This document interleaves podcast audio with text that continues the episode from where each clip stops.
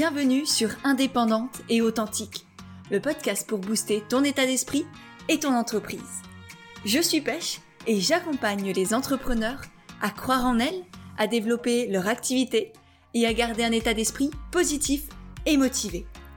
Chaque mercredi, je te partage des conseils autour de l'entrepreneuriat, une réflexion de développement personnel ou encore l'interview d'une femme inspirante qui te partagera sa vision de la vie et de l'entrepreneuriat. Et aujourd'hui, on se retrouve avec Julien Musi, qui est business coach et fondateur de l'entreprise No Limit Impact, qui génère aujourd'hui des millions d'euros et qui en même temps est en train de tout revoir, de tout détruire presque, tant dans son entreprise que dans sa vie personnelle et intérieure.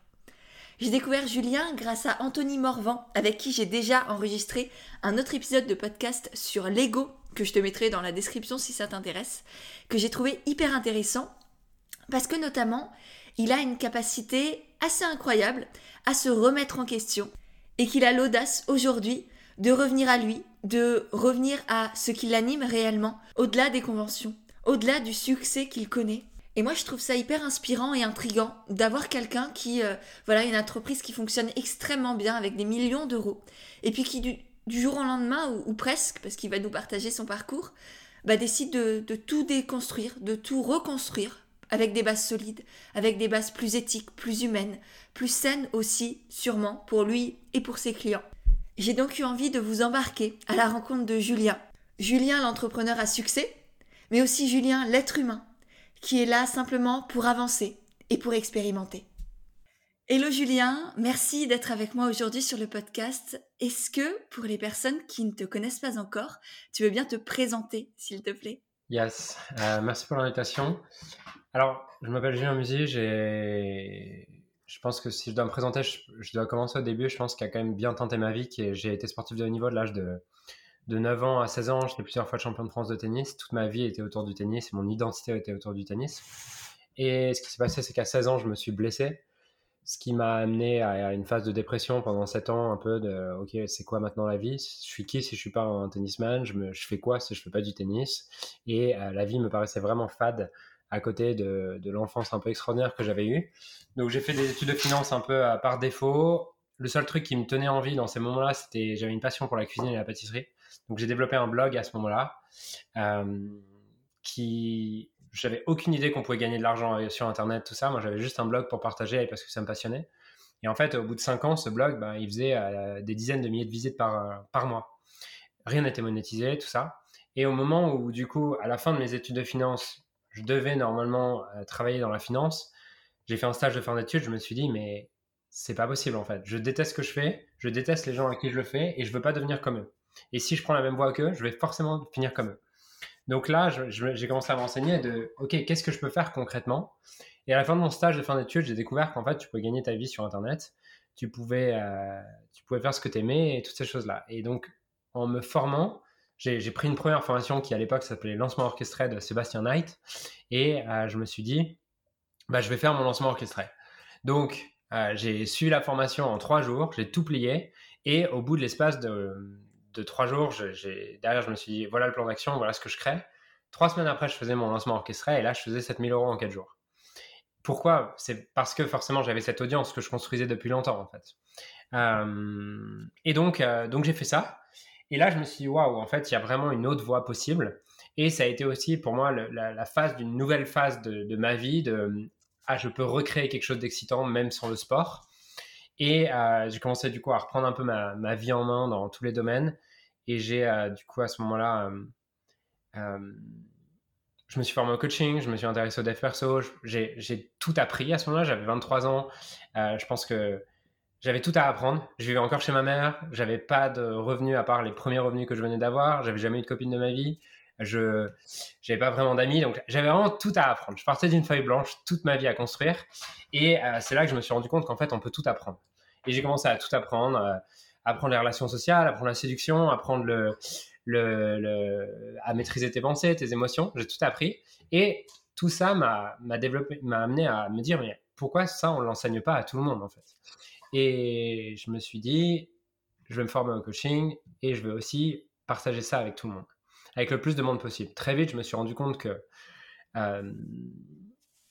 que si t'as pas de niche et tu veux juste euh, enseigner des bons trucs à tout le monde, ça marche pas trop. Et je me suis demandé ça pourrait être quoi ma niche? Et c'est là que j'ai créé un deuxième business en ligne qui s'appelait Mental d'acier, qui accompagnait des, des tennisman justement à euh, mieux gérer leurs émotions, euh, être plus performant en match, être plus serein en match, qui était tout ce que j'avais pas eu en fait. Et là, j'ai du coup découvert à ce moment-là d'autres stratégies que le blogging, comme la pub Facebook, qui m'a permis de me développer très vite et d'arriver en l'espace de 6 mois à un business qui était presque, euh, allez, 6 à 9 mois, je pense, un peu plus. 9 mois, un business qui était presque complètement automatisé et qui faisait à 10 000 euros par mois, en fait. Et là, j'avais, je vivais à ce moment-là avec 700 euros par mois. Je dépensais 700 euros par mois, j'étais en coloc. Donc, vraiment, pour moi, 10 000 euros par mois, j'étais, milliardaire. Et, euh, mais je commençais à m'ennuyer aussi parce que j'avais automatisé plein de choses et, je m'étais passionné par le marketing, par les funnels de vente, par tout ça. Et autour de moi, faut quand même remettre dans le contexte que deux ans avant, je finissais mon stage de fin d'études à la banque. Et du coup, mon environnement, il y avait encore beaucoup de gens qui travaillaient dans une banque à, se faire chier, à mourir, quoi. Et, euh, et, du coup, tous ces gens-là commençaient à me dire, mais comment t'as fait ça? Et je me suis rendu compte, waouh, en fait, il y a plein de gens qui ont une passion, qui ont une expertise, qui ont des choses à apporter, mais qui savent pas comment le vendre, comment en faire un business. Et c'est là justement que j'ai lancé euh, Leader de ton marché il y a 4 ans. On était en 2018, début 2018. Et euh, là, en utilisant justement des stratégies de, publicité, euh, de funnel qui étaient beaucoup moins, je pense, répandues que maintenant. Aujourd'hui, tout le monde fait ça, mais fin 2017, tout début 2018, c'était plus rare. Bah, ça m'a permis d'aller très vite, puisque en l'espace de 14 euh, mois, on faisait notre premier mois à 500 000. Enfin, je dis on, mais j'étais presque tout seul à ce moment-là. Et, euh, et après, bah là, ça fait 4 ans que j'ai cette activité que j'ai réinventé un peu euh, au fur et à mesure du temps, au, fur et à mesure aussi que je me réinventais moi. Et voilà, aujourd'hui, je pense que si je devais me définir, je dirais que je suis un entrepreneur et quelqu'un qui se découvre un peu chaque jour et qui essaie de, faire ce qu'il aime en fonction de ce qu'il découvre. Ouais, génial. Et eh ben, sacré parcours, punaise. Euh, c'est, euh, je connaissais pas ton parcours avant et, euh, et waouh, ouais. Et du coup, aujourd'hui, ouais, il y a 4, 3, 3, 4 entreprises derrière. Aujourd'hui, tu es hum, sur leader de ton marché ou No Limit Impact ou c'est la même chose? J'ai, j'ai un, on a juste rebrandé les choses à un moment donné. Ok. Ouais. Ça roule. Ok. Et c'est ça qu'aujourd'hui, tu es aussi en train de retransformer encore en profondeur? Ouais, exactement j'avais un modèle qui marchait bien et tout. Mais, mais de toute façon, j'ai toujours eu ça. Hein. Quand le modèle marche trop bien, euh, que tout, tout, est, tout va bien, euh, je commence à m'ennuyer et euh, je commence à voir tout ce qui va pas. Donc, j'avais un modèle qui, qui, allait bien. On fait un début d'année très bien. Tu vois, en janvier, on fait peut-être, je crois, un truc comme plus de 600 000 euros de chiffre d'affaires. En février, 400. Bref, on fait un million cinq sur le premier trimestre. Euh, tout va bien, moi je m'occupe plus de rien, les équipes sont en place et tout. Et puis, euh, on arrive en mars, j'arrive plus à vraiment travailler, j'ai plus envie d'en faire, ça me saoule. Euh, ça me saoule. en, avril, en avril, je me dis, pareil, j'arrive pas à travailler et tout. Et finalement, fin avril, j'arrive à la conclusion que, que c'est soit je détruis tout ce business, Enfin, soit je le détruis pour tout reconstruire parce que même si ça marche, moi je vois toutes les incohérences par rapport, à, par rapport à ce que je crois en fait. Donc soit je détruis et je reconstruis tout, mais tu sais, mmh euh, aujourd'hui en fait on a, je me, me rendais pas compte de ça, mais aujourd'hui on a 20, entre 20 et 25 personnes qui travaillent avec nous, et c'est beaucoup plus facile, c'est beaucoup plus difficile de faire des changements, de faire des modifs, de changer des choses parce qu'il y a une inertie qui s'installe. Il y a une mm. inertie, il y a des gens qui sont résistants au changement, comme dans toute entreprise. Et plus tu as de personnes, plus c'est dur de dire, euh, quand tu es solopreneur, tu sais, j'étais solopreneur avant, j'avais envie de changer un truc, je le changeais, en une heure après, c'était changé, tu vois. Mm. Aujourd'hui, il faut prévenir les gens, il faut faire de la politique, il faut toutes ces choses-là, machin. Euh, donc, je me suis dit, soit en fait, c'est vraiment une grosse restructuration, soit il y a une autre option, c'est euh, je, je prends, je nomme un CEO à ma place et moi, je reste, euh, je garde mes, mes parts dans cette entreprise et, euh, et ils font le truc sans moi. Et je pense mmh. que. et tu es juste actionnaire, quoi, en fait. Je suis juste actionnaire, et je, donne mon avis et, mmh. et ça me génère une source de revenus stable. et c'était, c'est l'option que j'ai choisie à ce moment-là, parce que j'avais pas envie de tout reconstruire. Je pense que pour les équipes, pour la stabilité des équipes et tout, c'était beaucoup mieux de faire, euh, de faire l'option que j'avais choisie. Donc, euh, fin avril, je prends cette décision, j'arrête. J'annonce aux équipes, euh, je m'en vais. ils me disent, tu vas faire quoi? Je dis, je sais pas, mais comptez plus sur moi. voilà. En mai, je prends un mois un peu sabbatique qui est hyper agréable pour moi parce que je pense pendant cinq ans, j'ai un peu beaucoup travaillé et euh, sans prendre beaucoup de vacances. Donc, je prends un mois où, franchement, je, redécouvre un peu, je pense que c'est de vivre, de, de juste me lever le matin et de me dire qu'est-ce que j'ai mmh. envie de faire aujourd'hui. Moi, je sais pas, peut-être un peu envie de lire, aller envie de, me balader, d'aller sur la plage. Ok, faisons ça. et puis, euh, je regarde pas l'heure, euh, tu vois, des, des trucs vraiment hyper agréables pour moi qui n'ai pas vécu ça depuis longtemps. Hmm. Et euh, j'ai tout ce mois de, mai où les équipes me disent Bon, bah, on comprend, Julien, euh, t'inquiète, on va faire notre mieux. Et, je pense que c'est une bonne décision, tout ça. Juin, euh, je pars à Sydney. Derrière, je passe deux semaines à Sydney. Derrière, je passe deux semaines au Pérou. Et je, reviens de, je reviens de ce voyage. Et là, j'ai le CEO que j'avais nommé qui me dit En fait, Julien, je crois pas que ça me correspond ce rôle-là. Euh, je crois pas que ça me correspond. Et euh, moi, à ce, moment-là, je me dis, euh, en fait, pendant mon voyage, j'avais pris conscience qu'il y avait une part de moi, il n'y avait pas que ça, hein, mais il y avait une part de moi qui avait lâché ce rôle aussi parce que j'avais l'impression d'être un mauvais dirigeant, d'être un mauvais leader, toutes ces choses-là.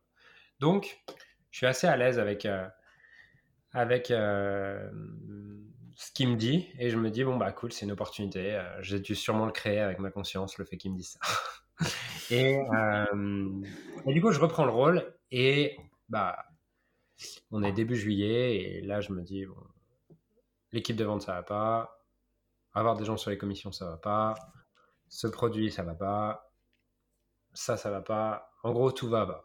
Mmh, va. Donc la, destruction que tu voulais éviter à la base, elle est quand même nécessaire en fin de compte. Pour moi, oui. Après, tu sais, je pense que hum, des gens qui font ça très bien et qui n'ont pas besoin de ça. Euh, moi, c'était nécessaire. Donc, euh, ah, mais là, ce qui compte, c'est effectivement, c'est toi. C'est ce qui est juste pour, pour chacun. Exactement. Et, c'est à chacun de s'écouter et de se prendre la responsabilité de s'écouter. Ouais, exactement. Donc, ça, c'est à peu près euh, ce qui s'est passé en juillet. On va dire que j'ai fait annonce sur annonce euh, dans l'entreprise en mode ça on arrête, ça on arrête, cette équipe on la supprime, ce produit on le supprime, ce produit on le change.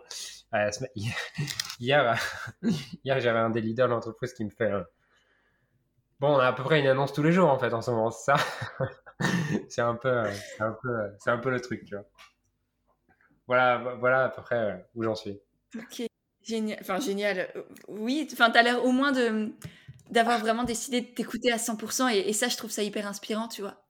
Et c'est en même temps de, je me fais confiance. J'ai décidé de m'écouter et, d'y aller. Et en même temps, je fais confiance aux autres pour, euh, bah, pour gérer, pour accueillir cette toutes ces décisions-là, du coup. Euh, et en même temps, bah, peu importe ce que les autres vont penser ou. Ou voilà, décider. Ouais, euh, vraiment en paix avec tout, tu vois. Il peut y avoir mon premier cercle, c'est bien sûr les équipes, tu vois. Mm. Euh, le deuxième cercle, c'est les clients. Et le troisième cercle, c'est la communauté. Euh... J'ai pas d'attachement vis-à-vis des décisions que vont prendre chacun de ces trois cercles. Dans le sens où j'ai assez conscience que chacun de ces trois cercles fera en fonction de ce qui est juste pour lui. Et je donne toujours cette liberté, tu vois. Après, après j'ai donné cette liberté dans toutes les décisions que j'ai prises aux équipes. En mode, si euh, ce nouveau modèle te convient pas, tu me le dis et on sera ravi de te replacer chez un de nos clients ou de te replacer dans une autre entreprise qu'on a. Donc, j'ai aucun attachement, tu vois, à ce que les gens me suivent ou quoi. Je sais que ce qui est juste pour moi en général est juste pour les autres et que si cette personne c'est pas juste pour elle, bah il y a sûrement une autre personne pour qui c'est juste qui attend de nous rejoindre. Donc, euh, c'est pas mal de transition, mais j'ai effectivement assez peu d'attachement sur euh, ce que les autres vont penser. Euh... T'as toujours eu ça? T'as toujours réussi à te détacher du, regard de la vie des autres? C'est ouais, je pense j'ai ça fait quand même assez partie de moi d'être assez indépendant dans ma manière de penser et j'ai j'ai quand même pas mal de mal à me conformer quoi. c'est plus dur pour, en fait, c'est plus dur pour moi de me conformer que, que de déranger, en fait. Et ça, tu sais pourquoi? Tu sais ce que ça t'apporte? Enfin, tu sais d'où ça vient? Parce que je me reconnais et moi, j'ai analysé avec un certain, une certaine vision. Je serais curieuse de savoir est-ce que toi, tu as déjà réfléchi sur la question ou qu'est-ce que tu pourrais euh, Alors, je émettre comme, comme, réponse ou hypothèse? J'ai pas vraiment réfléchi là-dessus. Je pense que pense que je suis enfant unique. Ça joue quand même. Mmh. Euh, donc, je fais un peu ce que je veux quand je veux. et, et, après, je pense qu'il y a vraiment des caractères, des personnalités. moi, j'ai toujours été, même à l'école, tu vois, à l'école, si ça m'intéressait pas, il se passait rien, quoi. Et, mmh donc, je, sais pas. Et je pense que j'ai aussi une éducation qui m'a qui m'a encouragé là-dedans, tu vois. Je pense que ma mère m'a toujours encouragé, pas d'en faire qu'à ma tête, parce que j'ai quand même, enfin, j'ai une éducation, je pense, normale, pas laxiste, pas stricte, mais euh, j'ai une mère qui m'a quand même toujours encouragé à euh, faire ce que j'aime et euh, faire le minimum pour satisfaire le minimum vital pour satisfaire les autres et continuer à faire ce que j'aime. Tu vois, euh, moi j'ai toujours grandi avec cette idée de. Dès, l'âge de 6-7 ans, je m'entraînais à 10 heures par semaine au tennis et ça a été de plus en plus jusqu'à l'âge de 13-14 ans où je m'entraînais 6-7 heures par jour. Euh, moi, ça a toujours été l'école, j'en avais rien à foutre, mais j'ai toujours eu ma mère qui m'a dit euh, Julien, si t'as pas de bonne note à l'école, tu vas pas jouer au tennis. Donc, je foutais rien à l'école. Par contre, j'avais les notes qui me permettaient d'aller jouer au tennis. Et donc, j'ai toujours eu une vie, je pense, décalée, différente. Euh, ouais, j'ai toujours eu une vie décalée et différente. Hmm. Et ça te fait, je pense que ça, ça, du coup, ça fait partie de ton identité et de ce que tu kiffes aussi, être différent, être celui qui sort un peu du lot. Ouais, si on est honnête. Clairement, il y a un truc que je nourris clairement à cet endroit-là. Et, hmm. des fois, je pense que je vais faire euh, l'inverse juste pour montrer que je suis différent. je comprends complètement. Non, mais je te, je te titille là-dessus parce que parce que ça fait écho et que euh, ouais, il y, a des personnalités qui se fondent dans la masse pour bah, pour pas être trop vues et avoir la sensation d'exister ou qui donnent beaucoup aux autres pour avoir cette sensation d'exister. Euh, et puis il y en a d'autres, c'est qui, qui, veulent sortir du lot pour euh, pour se sentir différents et pour sentir qu'ils ont leur unicité et, et leur et du coup leur existence à travers ça aussi. C'est un peu le, je sais pas si tu connais l'énéagramme. Ouais, je... enfin c'est pas un truc que j'ai étudié, mais vite fait. Je, ouais, je crois que je suis trois, c'est ça, non? Ouais, mais ça m'étonnerait pas. et du coup, on a, bah, je suis trop aussi, et du coup, on a une L4. Et le 4, c'est justement celui qui veut constamment sortir du lot, faire différent, etc. Euh, et du coup, je pense que ça joue aussi énormément sur, sur notre trait de caractère, même si l'idée, c'est pas de rentrer dans cette case-là du 3, 4, 12, 1000. Mais euh, je trouve ça parfois intéressant de, de voir ça. Et, moi, je sais que ça me fait sourire quand, quand je me vois avoir ce besoin de, de sortir du lot je me dis, ouais, t'es mignonne. mais, mais tu sais, euh, j'ai aussi là une phrase, euh, une phrase que j'ai enfin, qui m'a jamais quitté, euh, de mon entraîneur quand j'avais peut-être 8-9 ans. Un jour, je lui ai dit, oh, putain, je suis fatigué, j'ai pas envie de venir entraîner et tout. Et il me dit, je fais comme tu veux, Julien, genre, je m'en fous. Si juste tu veux avoir la vie de tous ces, tous, ces, tous ces enfants qui rentrent avec leur petit cartable le soir chez eux et qui, et qui se font chier, bah, tu fais comme eux, quoi. Sinon, tu viens d'entraîner. Et tu vois, mmh. je pense que ça a quand même, cette phrase, elle a quand même conditionné un peu euh, euh, ma vie. Si tu veux rien regretter, bah, viens t'entraîner. Ok, bon, bah, alors euh, je vais pas suivre les moutons, quoi. Mmh. Ouais, pour moi, les, les seuls regrets qu'on peut avoir, en tout cas dans mon cas, les seuls regrets que je pourrais avoir, c'est de ne pas avoir fait certaines choses.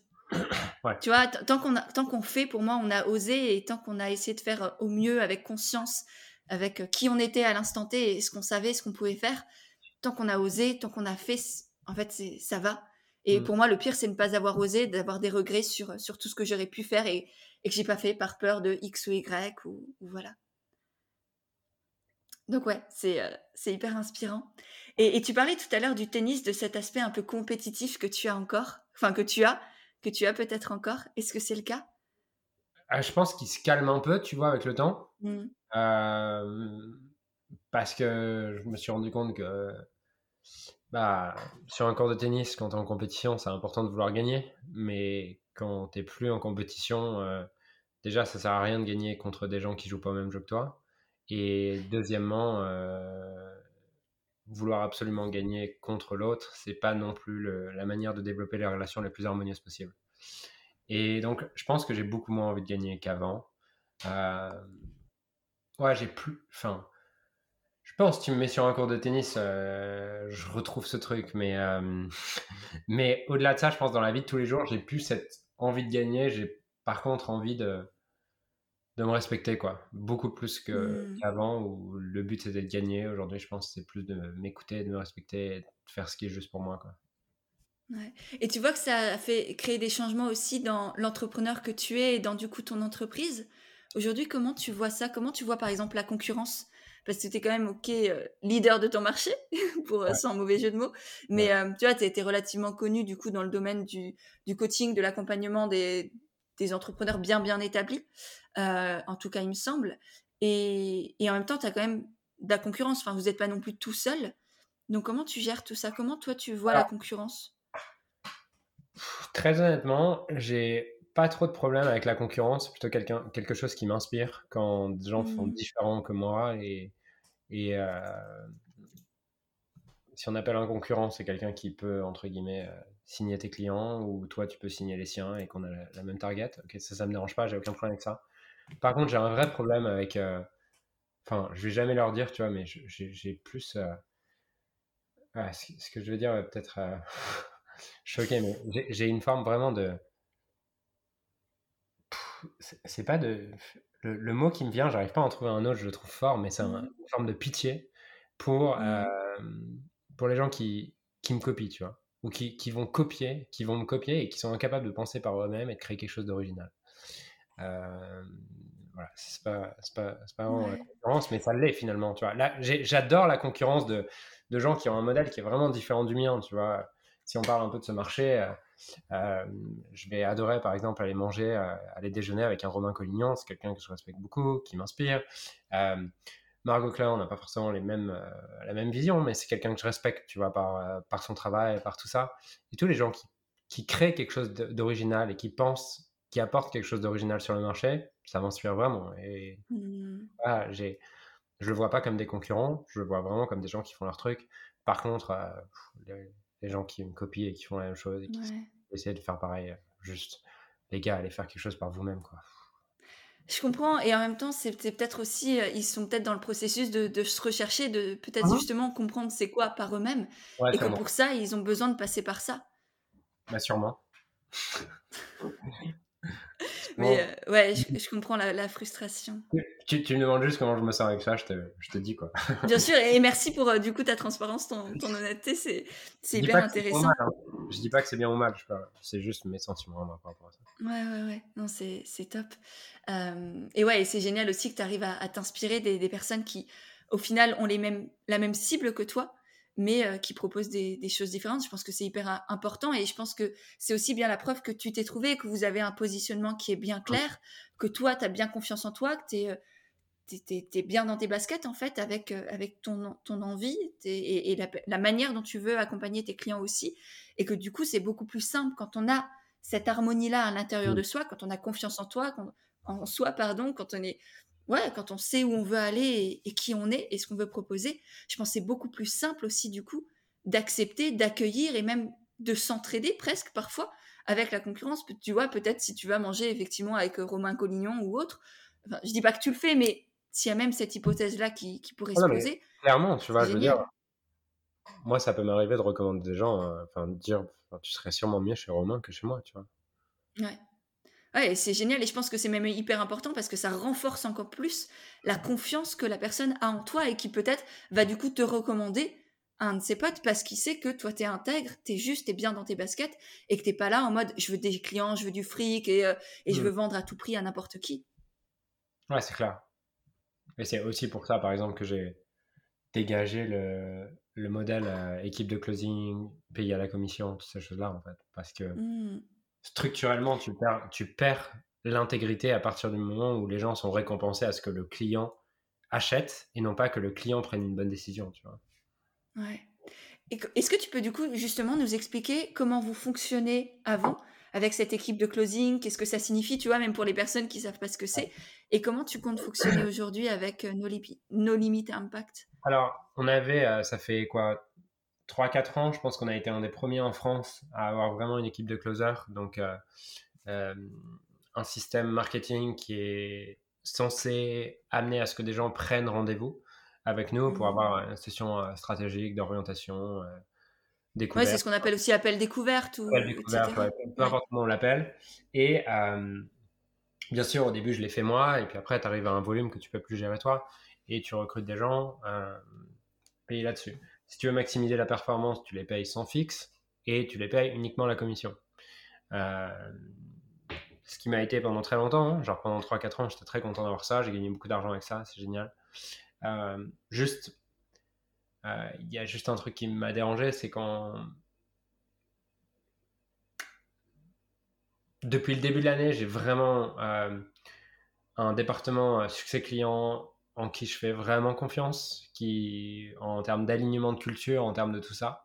Quand ces personnes-là, toutes les semaines, venaient me voir avec cette idée de Julien, putain, j'en ai marre que l'équipe de vente fasse rentrer les, des clients qui sont soit c'est pas le bon moment, soit c'est pas les bons clients, soit machin. En fait, nous, on peut rien faire derrière. On a des clients mécontents à gérer parce qu'on leur a promis quelque chose qu'on ne peut pas livrer ou qui fait pas partie du mmh. truc ou tout simplement euh, des choses qui sont pas juste là-dedans. Euh, et, euh, et, moi, ça, a commencé à vraiment me déranger. ouais, ça a commencé à vraiment me déranger et donc petit à petit, euh, je me suis dit, OK, il faut faire évoluer ce modèle. Maintenant, faire évoluer ce modèle, c'est aussi euh, prendre des risques. Euh, parce que quand tu as un modèle, tu sais qu'il marche, c'est très bien, tu vois, mais quand il arrête de marcher, bah, tu sais pas enfin, quand tu le changes, tu sais pas ce que ça donne. On sait ce qu'on perd, on sait pas ce qu'on retrouve. Et mm. bah, ce que je perds, c'est un truc qui, qui rapporte 300, 400, 500 000 par, par mois, en fait. Donc, donc il y a eu forcément un processus un peu intérieur de est-ce que je lâche ça? Non, en fait, euh, on va pas tout casser, machin. Pour en arriver à la conclusion, euh, pour déjà me dire euh, en mai, ça je vais l'arrêter, puis finalement me dire, bon bah, en fait non, parce que, parce que je vais lâcher mon, rôle de CEO, donc je vais, je vais les laisser faire, je vais pas commencer à tout casser avant de partir. Et finalement, en juillet, me dire, non, mais ça c'est le premier truc que je fais évoluer dans cette mmh. Et donc aujourd'hui, comment, c'est quoi, ça va être quoi la nouvelle stratégie pour faire entrer des clients, les bons clients, parce que effectivement, il n'y a rien de pire que d'avoir des mauvais clients, enfin des clients qui sont pas alignés avec euh, qui on est et ce que l'on fait. Vraiment, pour l'avoir vécu au début, c'est, euh, ça me foutait la, boule au ventre, j'avais pas envie, enfin j'étais nulle dans ce que je faisais. vraiment, il y a rien de pire, tant pour nous que pour nos clients. Euh, et puis à la fin, si c'est pour avoir des clients mécontents que tu dois rembourser ou je sais pas quoi, vraiment ça a servi à rien.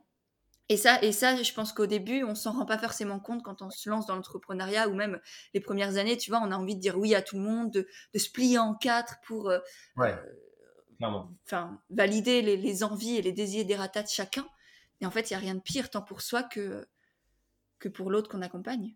Ouais, donc effectivement, et du coup aujourd'hui, euh, en fait, plutôt que les gens arrivent sur un, sur un formulaire de réservation de prise de rendez-vous. Les gens arrivent tout simplement sur une page de présentation de l'offre, dans lequel le prix est mmh. indiqué, dans lequel les modalités sont indiquées, dans lequel tout est indiqué, et euh, sur lequel la personne peut poser une candidature. Cette candidature, elle est ensuite euh, filtrée, et finalement, euh, cette personne a un appel avec le directeur du succès client voilà, sur, ce, sur le programme en question. Et, euh, et voilà. Et, le directeur du succès client n'est pas commissionné sur euh, les clients qu'il fait rentrer, ce qui fait qu'il a un avis qui est objectif parce qu'il n'a aucun intérêt, lui, ni financier, ni personnel, ni rien, à faire rentrer un mauvais client. Au contraire. Parce que derrière, c'est lui qui va devoir le gérer. Donc s'il ne gagne pas d'argent, sur ça et qu'en plus il va devoir le gérer, bah, il a aucun biais qui l'amène à faire entrer des mauvais clients. Euh, voilà, donc c'est là où on en est. Ça va juste nous demander d'avoir, d'avoir un marketing qui est encore meilleur. Et quand je dis euh, meilleur, c'est bah, qui touche les gens, qui amène les gens à vouloir acheter sans avoir besoin d'être rassurés, ou qui amène les gens à vouloir acheter même en connaissant le prix et sans, sans les petites techniques actuelles du marché qui sont des techniques de, dire de, de camouflage. Euh, Pour être gentil et poli. non, mais que, que j'ai pratiqué. Hein, mais, mm. non, bien sûr, oui, oui. Mais... C'est, vrai, c'est vraiment le mot que j'ai, tu vois, les petites techniques de camouflage. Mm. Ben, en fait, ça, il n'y a plus. Donc, ce qui veut dire que on doit être transparent à tous les endroits et on doit avoir un marketing qui est euh, plus percutant. Tu vois, c'est un peu comme, c'est un peu comme dans, dans la séduction. Si tu n'arrives pas avec des petites techniques et des petites phrases euh, euh, bien faites et tu montres, tu montres directement qui tu es, tu as intérêt à ce que qui tu es, ça soit pas mal. tu vois? Ouais, ou au moins que ça corresponde vraiment à l'autre, en fait. Ou au moins que ça corresponde effectivement vraiment à l'autre. Et donc, donc c'est le pari aujourd'hui qu'on fait. Ok, génial. Donc un marketing plus doux, euh, peut-être avec plus de contenu ou comment vous voyez les choses? Ou je ne sais pas si c'est déjà réfléchi. Bah alors, euh, on va le réinventer au fur et à mesure, tu vois. Moi, j'ai déjà, en tout cas, les premières campagnes que je vais lancer, euh, je suis assez clair là-dessus. moi, je pense que, alors, je pense qu'il y a plusieurs choses. Je pense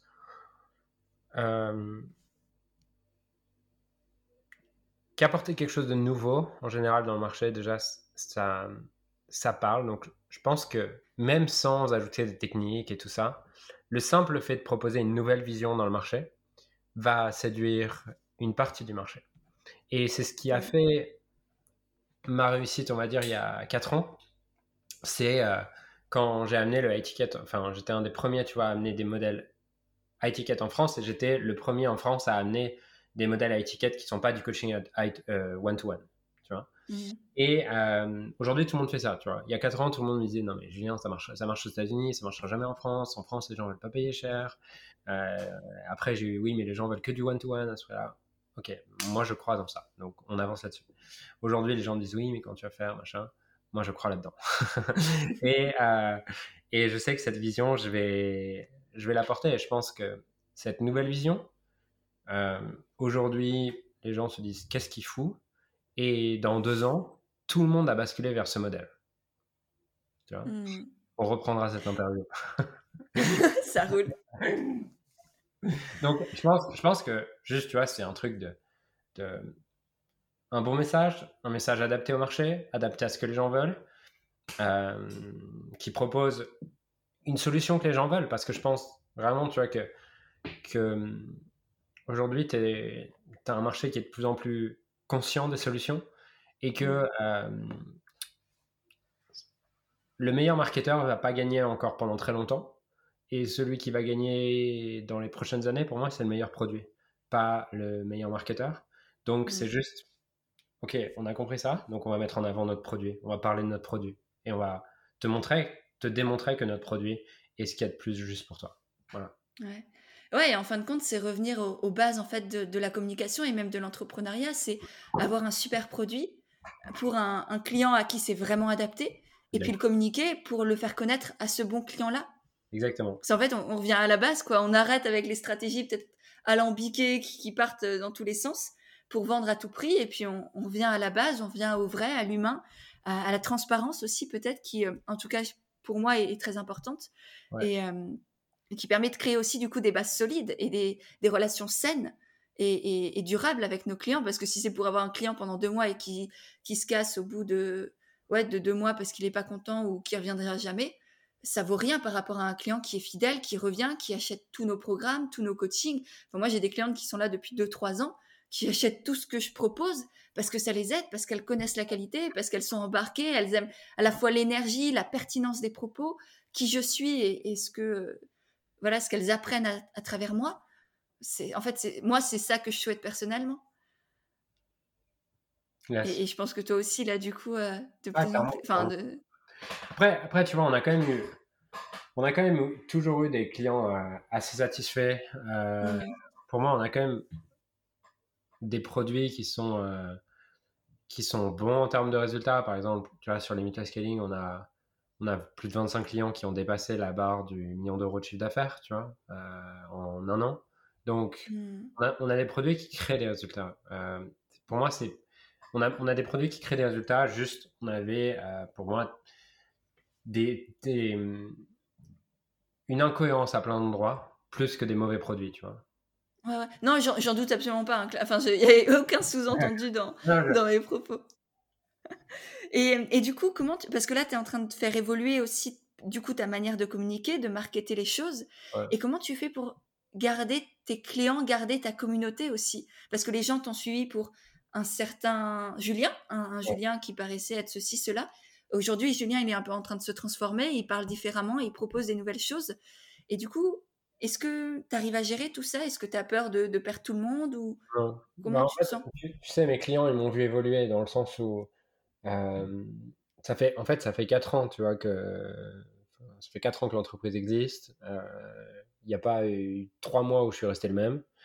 Euh, donc mes clients, ils, me voient toutes les semaines, tu vois. Donc ils me voient évoluer. Pour eux, c'est pas une surprise tout ce qui se passe. Ils, le voyaient, ils le savaient, ils voyaient l'incohérence. Juste en tant que client, ils étaient contents des produits, mais ils voyaient le décalage entre ce qu'il y avait dans nos produits et ce qu'on partageait.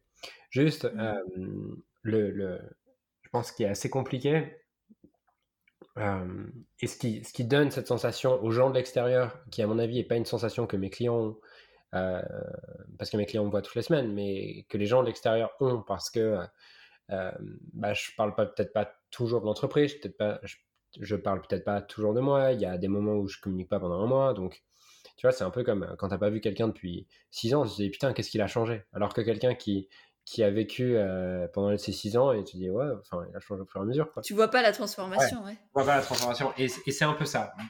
Parce que l'intérieur, entre guillemets, c'est toujours moi qui, qui les gérais. Euh, j'ai toujours été celui qui était avec les clients. Euh, bien sûr, euh, il y a des systèmes en place, il y a des gens qui travaillent avec moi, toutes ces choses-là. Alors que le marketing, c'est quelque chose que j'ai délégué, quelque chose qui est resté sur ce que j'étais il y a deux ans, tu vois. Et par exemple, ce matin, je fais un post, j'ai un gars qui me dit Waouh, c'est génial cette transformation, c'est juste dommage que c'est juste dommage que bah, sur les pubs Facebook et, le pub, et les pubs YouTube, euh, euh, on on voit pas on voit pas ça en fait et on soit encore à l'ancien. Et j'ai répondu mais, tu sais quoi genre moi aussi moi aussi je les déteste ces pubs tu vois. Euh, mais bon j'ai eu jusqu'à maintenant un management par les chiffres. Donc euh, en fait, je m'en foutais un peu de qu'est-ce qu'on disait dans les pubs, tant que derrière, on, faisait rentrer beaucoup de chiffres et qu'on faisait rentrer euh, les bons clients. Le, moyen, je m'en fous. Euh, ce que je veux, c'est le résultat. Donc, je te demande de générer X candidatures à tel prix par candidature. Si c'est respecté, je vais pas aller fouiller dans ton travail, tu vois. Si tu veux, voilà. Et mais ça, c'était Enfin, j'aime pas ce mot-là, mais c'était sûrement une erreur, tu vois. Enfin, en tout cas, avec ma, ce que je crois et ce que je pense et où j'en suis aujourd'hui, je referai plus ça. Euh, mmh. Je referai plus ça. Mais, euh, mais c'était nécessaire à un moment donné et c'est ce qui m'a aussi amené là à un moment donné. Donc, euh, je, je, ouais, c'est ce qui t'a permis cette prise de conscience là aujourd'hui aussi. Exactement, ouais. Mais par exemple, je te raconte une petite histoire qui m'est arrivée en janvier où j'ai mon directeur marketing qui me dit Je viens, est-ce que tu. J'avais fait un post là-dessus qui me dit est-ce que tu peux aller tourner une euh, euh, juste tu bloques euh, une demi-journée et tu vas tu vas tourner des pubs YouTube. Je dis ok. il me dit t'inquiète, le copywriter a fait le, le, le, script, t'as juste à tourner sur le prompteur pendant pendant 4 heures. Je dis ça me faisait chier, mais tu sais genre les, les, équipes elles se défoncent pour la boîte. Je me dis ben, je peux bien mmh. faire ça. Donc, tu peux pas réduire leur travail à néant comme ça. C'est ça exactement. Donc j'y vais et là je vois le script je me dis, c'est pas possible, je peux pas faire un truc comme ça, tu vois. Et, et finalement, bon, je l'ai fait parce que, enfin, des équipes avaient travaillé sur tout ça, machin, j'avais pas tout changé au dernier moment. Euh, et, euh, et derrière, je suis rentré chez moi, j'étais rincé. J'étais euh, explosé, tu vois. je fais un post pour raconter ça et tout. Mais tu vois, y avait, en fait, il y avait un vrai décalage du coup entre ce que moi je partageais, ce que je véhiculais et ce que l'entreprise faisait. Dans le sens où, mmh. quand, quand, le leader fait un post le soir pour dire putain j'ai détesté cette journée, je suis pas du tout aligné avec le script, alors qu'à côté on lance les, les, les pubs YouTube, c'est compliqué en fait, tu vois. Donc, euh, donc voilà, j'ai été, euh, en fait, j'ai été loin dans la délégation. Ça m'a appris plein de choses. J'ai vu que j'étais capable de créer une boîte qui fait 500 000 par mois en y passant deux heures par semaine. C'est bon, je sais faire, c'est validé. Ça m'a développé plein d'expertise. Aujourd'hui, je sais structurer une boîte, je sais scaler une boîte, je sais faire tout ça. Je suis très content si euh, ce business, si j'avais pas un besoin de cohérence et un besoin de sens aussi grand, bah, ça aurait été très bien en fait, tu vois. Mmh. J'aurais laissé ça et, je fais autre chose. Juste, j'ai un besoin de cohérence et de faire des choses qui ont du sens, qui est vraiment important, ce qui fait que bah, je suis prêt à privilégier ça au-delà de plein d'autres choses. Mais ça m'a appris plein de choses et je suis très content parce que ça, ça m'amène aussi, tu vois, aujourd'hui, à pouvoir euh, accompagner des entrepreneurs sur du coaching individuel qui font 10 millions ou beaucoup plus, tu vois. Euh, j'ai un entrepreneur qui a une boîte qui est valorisée 100 millions et il me, il me fait confiance aussi et il travaille avec moi parce qu'il voit mon expertise dans l'alignement, dans le coaching pur, dans, dans toutes ces choses-là. Mais il sait aussi que ce truc-là est, est balancé par un mec qui sait structurer une boîte, qui sait scaler une boîte, qui comprend ses problématiques, tu vois. Donc, je suis très content d'avoir fait ça. Euh, juste mmh. aujourd'hui, j'ai plus envie de le faire. Ouais. Non, mais c'est, je pense que c'est en soi une bonne nouvelle. Enfin, d'après mes valeurs et, ma vision de la vie aussi, c'est ça, ça, me semble plus juste pour tout le monde en fait, que ce soit pour toi et pour tes clients et pour tes équipes. Euh, et après, j'ai une question pendant que tu parlais. Tu parles beaucoup de gros chiffres, on va dire. Pour beaucoup de personnes, on va dire, c'est des millions d'euros, c'est immensissime. Et comment tu fais? Alors peut-être que, tu vois, peut-être qu'un jour tu as été dans une course à l'argent. Est-ce que tu y es peut-être encore? Est-ce que tu as une vision là-dessus? Comment tu fais peut-être pour t'en détacher? Parce que je suppose que parfois on peut se laisser happer ou voir des pensées ou voir des, actions que l'on fait qui, avec le recul, wow, est-ce que c'est -ce c'est vraiment juste? Comment tu... Quel est ton rapport à l'argent peut-être aujourd'hui? Euh, À la base, j'ai un j'ai un rapport à l'argent, tu vois, qui est vraiment en opposition de ma famille, sur lequel euh, mes grands-parents ont vécu un peu que pour l'argent et ont beaucoup valorisé l'argent. La génération d'en dessous a tout claqué et sont tous endettés. Euh, donc moi, j'ai grandi avec peu d'argent. Euh, avec mmh. peu d'argent, on comptait, tu vois. j'ai grandi vraiment plutôt dans le manque au niveau de l'argent. Par contre, avec une influence de mes grands-parents qui était quand même forte, parce que euh, j'ai pas connu mon père, j'ai passé beaucoup de temps avec mes grands-parents, qui eux avaient un modèle totalement différent. Tu vois. Euh, je racontais à ma chérie euh, quelques jours que moi, à 18 ans, j'entends ma grand-mère qui me dit Tu vas gagner combien avec ton truc dans la finance à la fin de tes études? Et je lui dis, je lui dis bah, Je sais pas, 3-4 000 euros au début. Elle me dit Non, mais Julien, tu sais, euh, nous, avec la retraite de ton grand-père, tout ça, avec 8000 euros, on vit pas hein, dans le monde d'aujourd'hui, tu vois. Donc, j'ai grandi un peu en opposition de ça, en mode, mais grand-mère, t'es à l'ouest, tu vois. Euh, mm. et, euh, et, du coup, derrière, je me suis dit, je veux juste faire ce que j'aime dans la vie. C'est pour ça que malgré mes études de finance, j'ai jamais travaillé dans la finance parce que je voulais faire ce que j'aime. J'ai commencé par la pâtisserie. T'imagines le, le la relation avec les grands-parents, quand tu viens de finir ton master de finance, ils sont tout contents, ils peuvent dire à, leurs copains que leur petit-fils vient d'avoir un master de finance et que en fait, euh, toi, tu vas vendre des formations en ligne euh, dans la pâtisserie sur Internet. Euh, ils ont failli passer, je crois. donc, c'est un peu ce avec quoi j'ai grandi, en mode je fais ce que j'aime et je m'en fous de l'argent. Et pendant très longtemps, j'ai eu, même en gagnant bah, je faisais mon premier mois à 120 000 euros par mois, tu vois. Euh, bon, c'est pas, pas tout dans ma poche, mais le premier mois à 120 000, j'étais tout seul. J'avais peut-être 10 euh, 000 euros de pub, tu vois. Donc, euh, c'est vraiment 100 000 euros de profit. Après, bon, tu as des impôts et tout, mais à cette époque-là, je, je, vivais avec 700 euros par mois, tu vois. J'étais encore en coloc. Encore en coloc à prendre, à prendre les lardons où tu as plus de gras que de viande parce que tu veux pas payer trop cher, tu vois.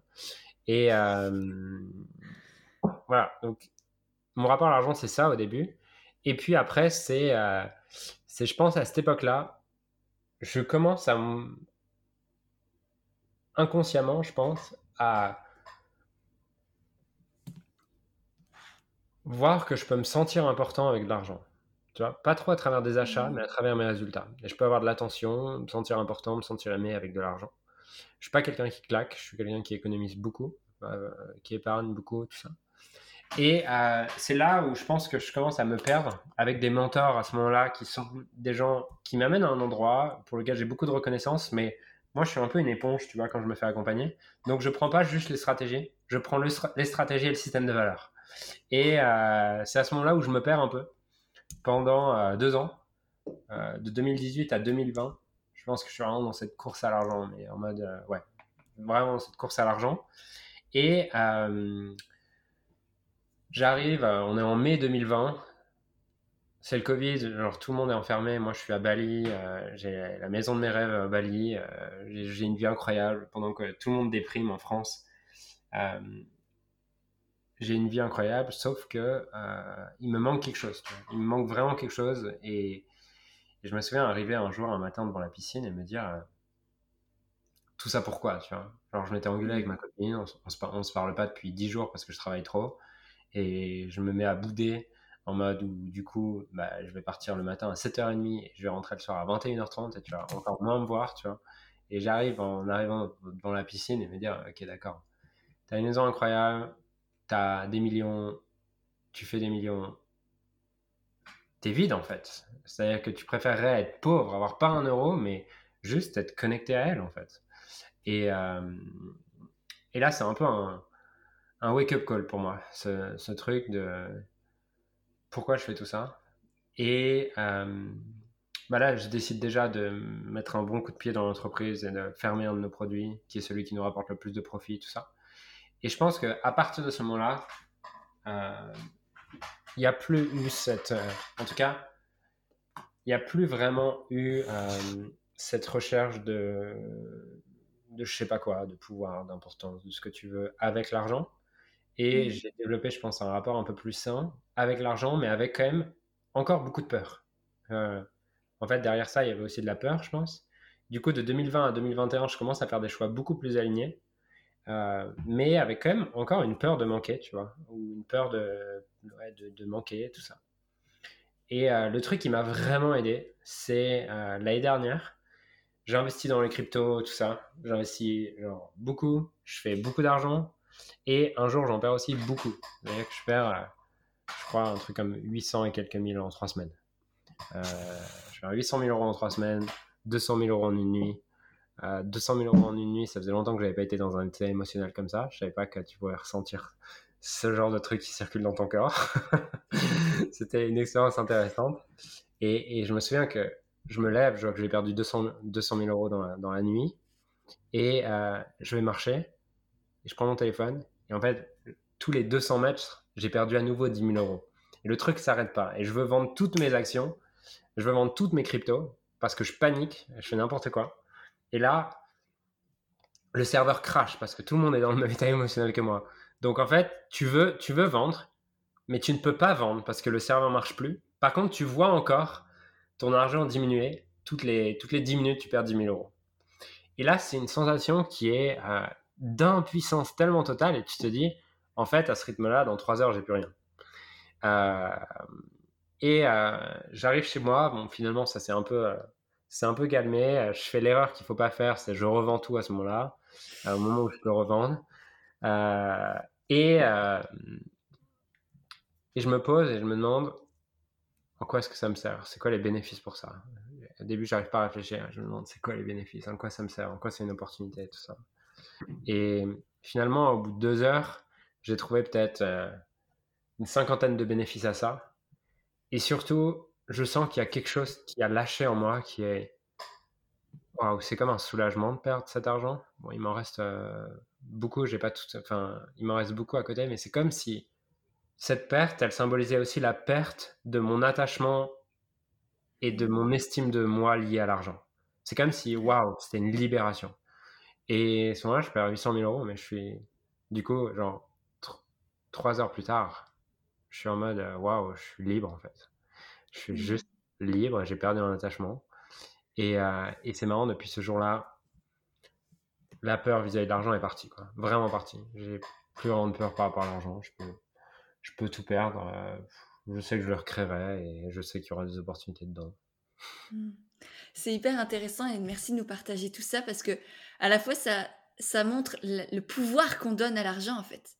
le pouvoir qu'il a sur notre vie, sur nous, sur ah, qui on croit être, qui on se raconte qu'on est, qui, euh, qui on croit que les autres voient de nous parce qu'on attend et tant. Et, euh, et, en même temps, l'importance de, du coup, quand on revient à soi, quand on a confiance en soi, quand on sait qu'on peut le créer, qu'au au pire du pire, on va bosser chez McDo si vraiment, enfin, tu vois, si on se retrouve, s'il y a tout, tout qui s'écroule et que, enfin, voilà, on, a nous, enfin, on, a demain, ça on fonctionne bien, on, a, de la chance pour plein de choses en fait, et, euh, en fait tout ira bien quoi. Et, euh, et c'est pas que l'argent c'est un jeu, mais presque parfois, enfin, arrêter de mettre autant de, de, pression en fait sur euh, un truc qui en soi n'existe même pas parce que c'est juste une croyance. C'est juste, on s'est tous mis d'accord pour mettre telle valeur dans un, petit billet en papier. Et, c'est si demain on arrête tous d'y croire, et ben ce petit billet, ce petit bout mmh. de papier, il a plus de sens, plus de valeur, plus rien. Et on revient au troc et, voilà.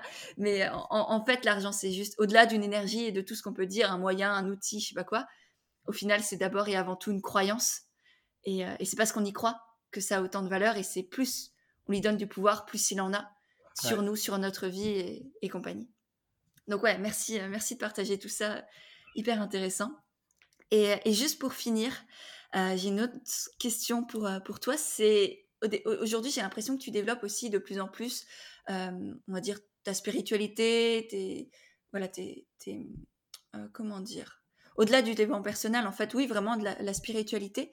Et comment est-ce que tu fais pour allier ta part spirituelle, peut-être ton intérêt pour le chamanisme et compagnie, avec l'entrepreneuriat, avec le, business pur et dur? Est-ce que pour toi, il y a un lien entre tout ça? Alors, en fait, tu vois, les, gens me disent ça, euh, mais c'est un truc que j'ai toujours fait depuis, depuis 6-7 ans, tu vois. Enfin, mmh. moi, avant d'être un. Avant de rentrer dans le business, je suis passionné de développement personnel bien avant le business. Aujourd'hui, tu vois, tu me lances sur une conversation sur l'humain, ça va beaucoup plus m'intéresser que sur la psychologie, sur toutes ces choses-là, ça va beaucoup plus m'intéresser que si tu me parles business.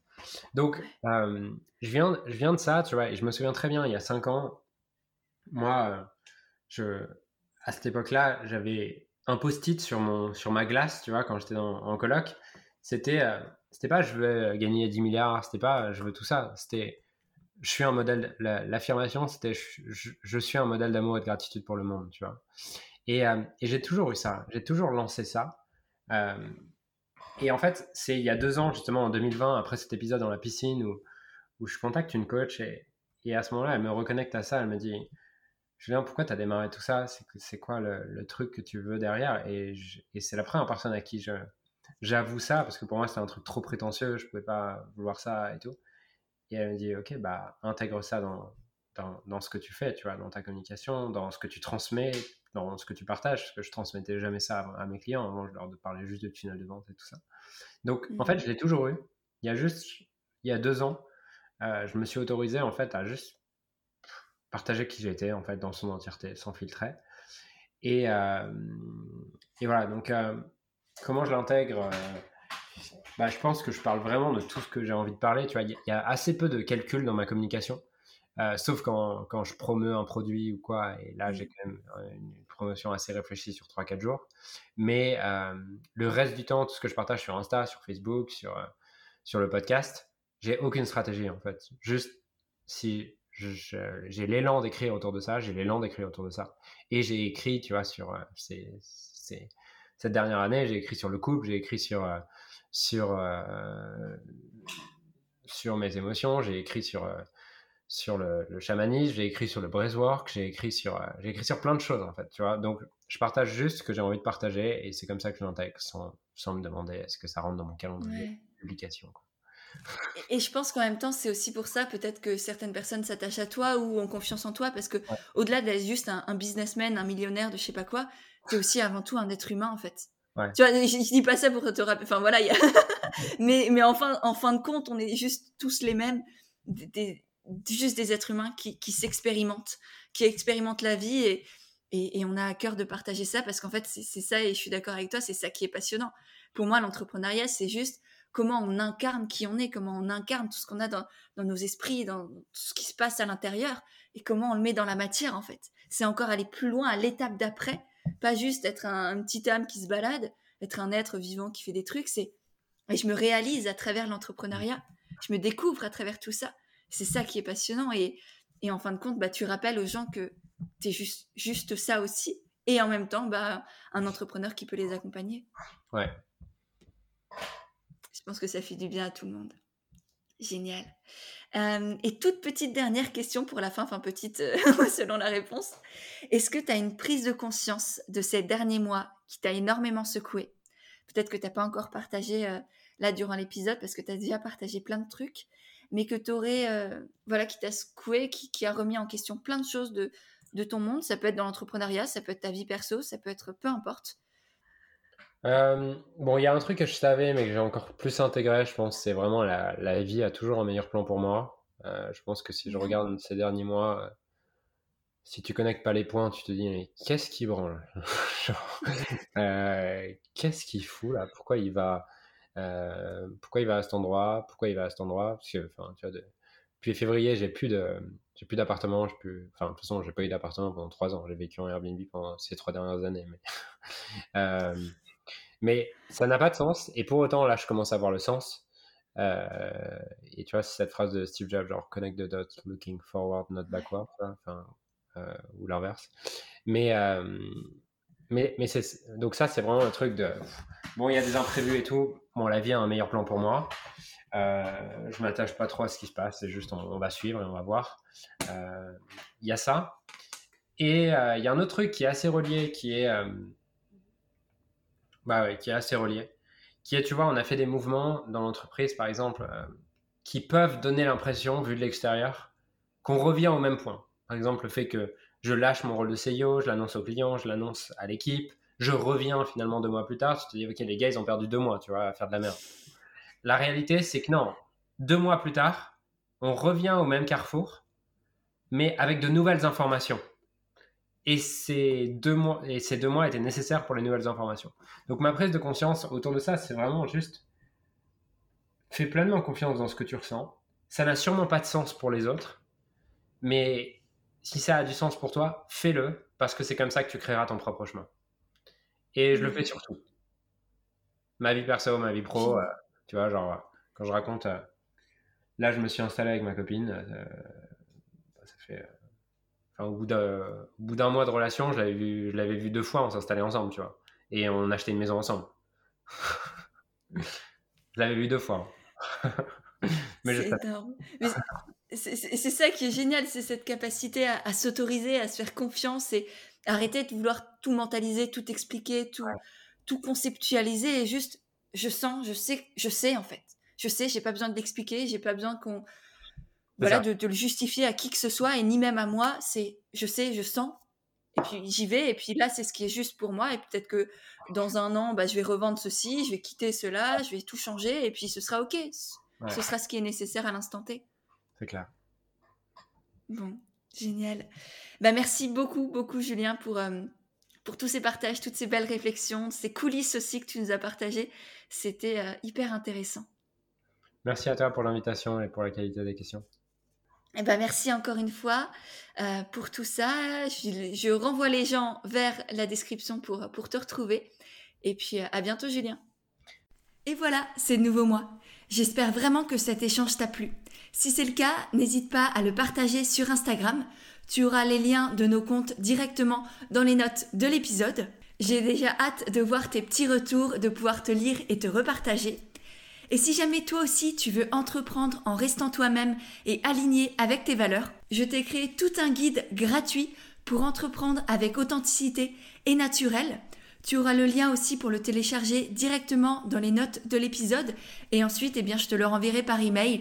Il est rempli de, conseils, d'astuces, de, de petits exercices à faire pour t'aider à développer ton projet et faire en sorte qu'il te ressemble vraiment pleinement. Donc voilà, tu as le lien aussi dans les notes de l'épisode. Et pour finir, si vraiment t'as aimé le podcast, eh bien n'hésite pas à le faire savoir en laissant des petites notes et des étoiles sur Apple Podcast parce que ça aussi, ça m'aide énormément à faire grandir et à faire connaître le podcast et du coup aider et toucher de plus en plus de personnes. Voilà, je te remercie sincèrement par avance et je te dis à mercredi prochain pour un nouvel épisode d'Indépendante et authentique.